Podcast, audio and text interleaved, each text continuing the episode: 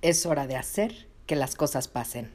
¿Qué cosas? ¿Qué tiene que pasar? si tienes esas dudas, es hora de escuchar todos los episodios de la primera temporada para que te enteres. Nah, ¿qué es? Ahorita te hago un resumen, pero te va a servir escuchar todo lo que he dicho hasta ahora para tener todo más claro. ¿Estás listo? Nadie dijo nunca que quería un hijo con reflujo, que fuera bueno para los berrinches y que siempre soñaron con tener un adolescente que les voltee los ojos y te azote las puertas. Todos incursionamos en esta aventura de ser padres diciendo, a mí no me va a pasar. Y lo cierto es que a todos nos sobrepasa en algún momento. No nacemos sabiendo ser padres, pero hay técnicas que te enseñan a resolver muchas dudas y son mucho más eficientes que los consejos de la suegra. Bienvenidos al podcast de Academia para Padres. Caminaremos en las diferentes etapas del desarrollo primario de estas pequeñas personitas para ayudarte a crear este ambiente libre de caos y con estructura y hacer que las cosas pasen. ¿Estás listo? ¡Comenzamos! Antes que nada, te recomiendo utilizar un papel y una pluma para tomar nota de todo lo que te voy a decir en esta clase. Pues sí, estás en una academia. Esta vez es especial porque te voy a dar la opción de comprar mi método a un precio súper especial y que dejes los pretextos que tengas para ponerte en acción. Como siempre, voy a tocar un tema sumamente importante. Espero que te acuerdes que mis tres pilares son la salud, la seguridad y la educación. Son mis inamovibles, mis no negociables. Y es que resulta que nuestro cuerpo humano está formado por células. Obvio, ya lo, tal vez lo sabía, ¿verdad? en definitiva, creo que voy a tener que sacar un canal de YouTube para poderles explicar gráficamente todo lo que les digo en este podcast creo que les va a poder ayudar eh, para apoyar visualmente todo lo que les estoy explicando en estas clases. Lo voy a tomar en cuenta. Pues dentro de cada célula hay átomos y esos átomos tienen electrones que giran alrededor de ellos constantemente. No voy a hablar del bosón de Higgs ni partículas más pequeñas que ya han sido descubiertas. La verdad es que me tardaría muchísimo explicándoles y prefiero quedarme en lo que nosotros aprendimos en la escuela.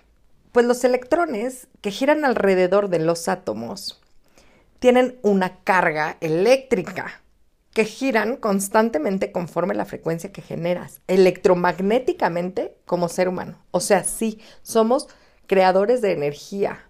O sea, no podríamos prender un foco como el tío eh, de los locos Adams, pero sí que generamos energía.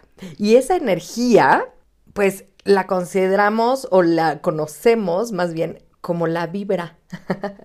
¿Han escuchado de la buena vibra, la mala vibra? ¿Cómo me vibra esta persona? ¿Cómo estas frecuencias energéticas existen? No estoy hablando con un vocabulario holístico o hippie, no. La vibra existe, las vibraciones electromagnéticas existen y nosotros las producimos. Qué loco, ¿no? Te voy a dar otra palabra que seguramente has escuchado y tal vez no comprendido al 100%. Es la oxidación celular. Pues esta oxidación sucede en el momento en el que las células se estresan. ¿Y cómo pasa eso? O sea, ¿cómo se va a estresar una célula si la que se estresa es uno, verdad? Ay, pues por muchas cosas. ¡uh! Pues aquí te va. Prácticamente se estresan por lo mismo que tú te estresas. Y es que ellas son tú, son lo mismo. Cualquier materia, o sea, que todo lo que ves y lo que no ves está hecho de átomos, unidos unos con los otros. O sea, somos micropuntitos que se mueven. ¡Qué loco! Bueno, pero estábamos hablando de la oxidación celular, ¿verdad? Pues resulta que el cerebro, además de toda su complejidad, no distingue entre la realidad y la ficción. Ay, ya sé se cree todo lo que le dicen, se imagina o ve, ya sea real o ficticio. Qué cosa, ¿no? O sea, vamos a la película y el cerebro no sabe si es una película o si realmente lo viviste. Por eso podemos llegar a soñar, o hasta las mismas eh, películas de terror nos impiden dormir porque nos causa ansiedad, porque parece que el cerebro lo toma como vivido y entonces empieza a traumarse poco a poco. O sea, no puede ser. La mala alimentación, el exceso de ejercicio, la contaminación, el ruido y escúchame bien, el desorden y el caos oxidan la célula. Ahora, una cosa es lo que te pasa físicamente y otra es lo que te pasa a nivel celular. Yo entiendo que físicamente, literal, te rechina el cuerpo, te dan dolores de cabeza, dolores musculares y en casos extremos se te cae el pelo o, por ejemplo, se te adelgazan las uñas, te estriñes, te crece el corazón, te salen llagas en la piel, engordas, te sale vello en la cara o te puede salir, ¿sabes qué? Esta jorobita entre los hombros, como de grasa, lo puedes buscar como síndrome de Cushing. A nivel celular, te voy a decir qué pasa, por qué te ves así, siendo tú mismo esos átomos unidos. Resulta que cuando se estresa una célula, el átomo pierde un electrón. Literalmente pierde un tornillo. Lo complicado es que se enoja igual que tú cuando pierdes un tornillo. Pero como ve que los otros átomos están equilibrados con sus electrones y orbitan felices, se llena de envidia y les roba un electrón. El electrón que les falta. Lo malo es que como cualquier envidioso no sabe qué hacer con lo que no es suyo. Así que lo pierde igual, porque no sabe cómo meterlo en órbita. Ni para Dios ni para el diablo. Se friegan, como dice el dicho, el que se enoja pierde y los átomos pierden electrones hasta morir. Y sí, te echan a perder rapidísimo. ¿O me vas a decir que no te pasa nada cuando pierdes la cordura? No sé tú, pero a mí hasta náuseas me dan. O lloro, o me duele la cabeza, me pongo mal. El cuerpo, cuando pasa eso, produce cortisol, que son antioxidantes que nosotros mismos producimos.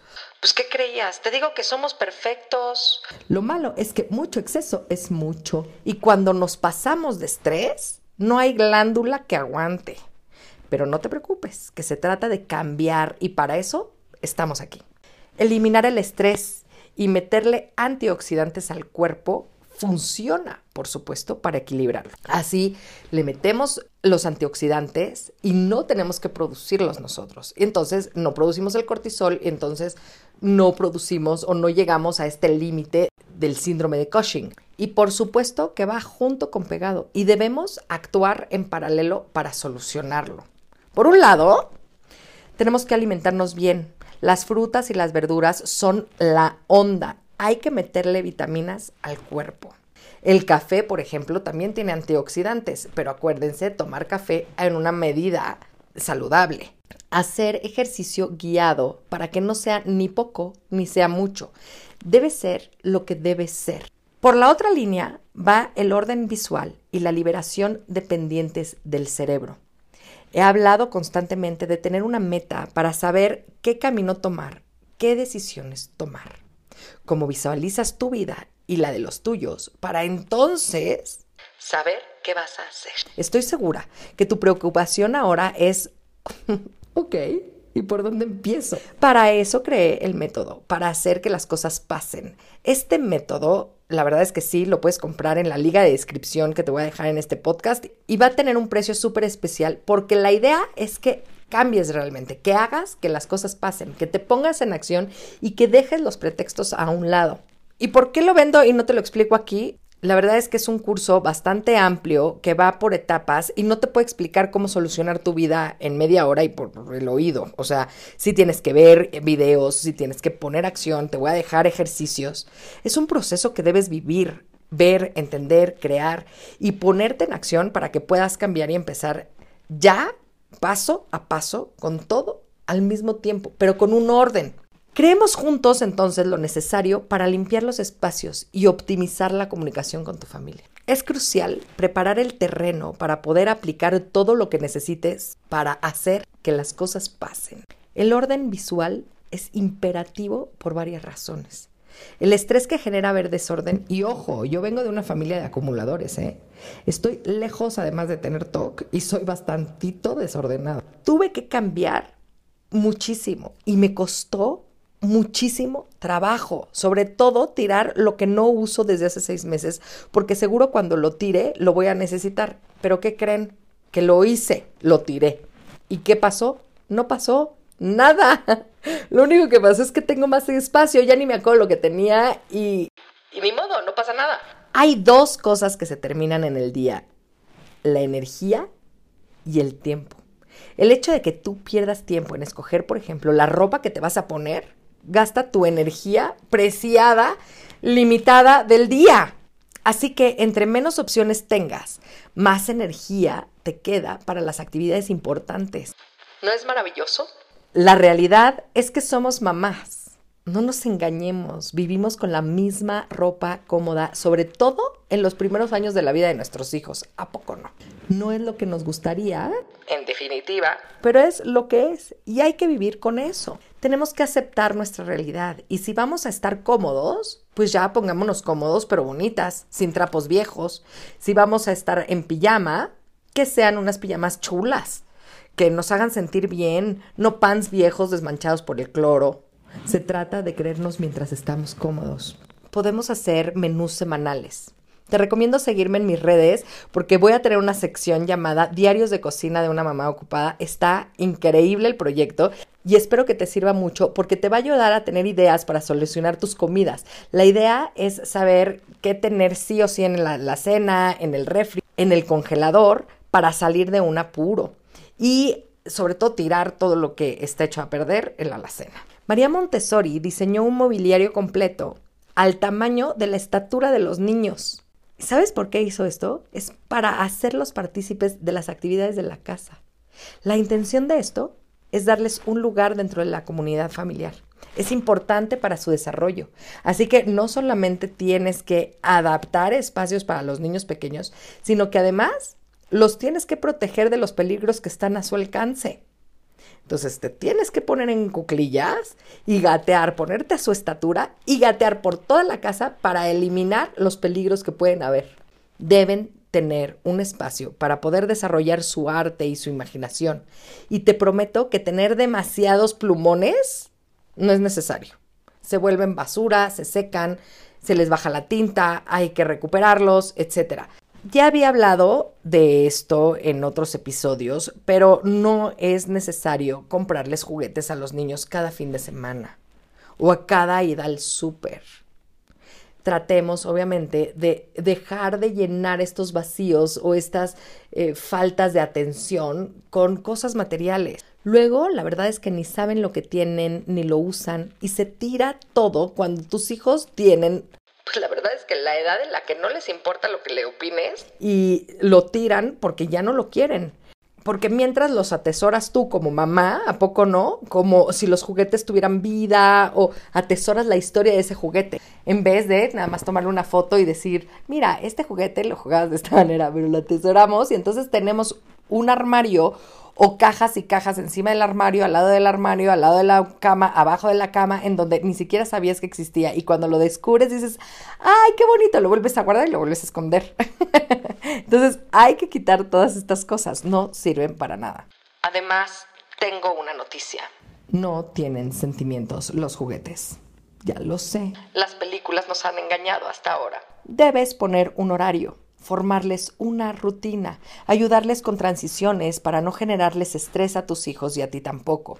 He hablado varias veces de lo que causa la incertidumbre dentro del cerebro. Por favor, ya no te tortures ni a ti ni a los tuyos. Organízate, planea. Y tenemos que hablar de finanzas. Ay, ya lo sé. Es importante también poner orden ahí, porque el estrés que causa el desequilibrio financiero destruye matrimonios. Las deudas no solo acaban con tu bolsillo, acaban con tu cabellera. Si no, porque creen que los hombres son pelones. Tal vez te pueda ayudar tener, por ejemplo, una lista de lo que debería tener como mínimo cada área de tu casa para quedarte con ese mínimo y dos o tres cositas que te sobran que te da pesar tirar, pero la verdad es que nada más. Te vas a dar cuenta que entre menos cosas tengas, menos cosas tiran tus hijos y menos cosas debes de recoger. Y que si todo tiene un lugar específico, todos van a saber en dónde van las cosas y a dónde ir a buscarlas. Ma, no encuentro mis cosas.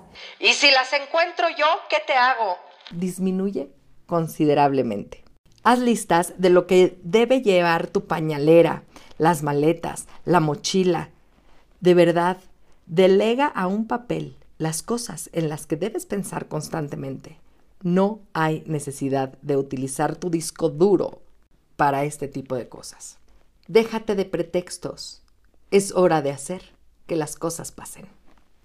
Muchas gracias por comenzar con tu camino al cambio. No dejes de compartir este canal para ayudar a los demás en su educación parental y su sanación propia. Me puedes encontrar en Facebook, Instagram y YouTube como emilyc.daumas y Academia para Padres. Únete a la comunidad para estar más cerca y poder complementar tu camino al orden y la estructura. Hasta la próxima.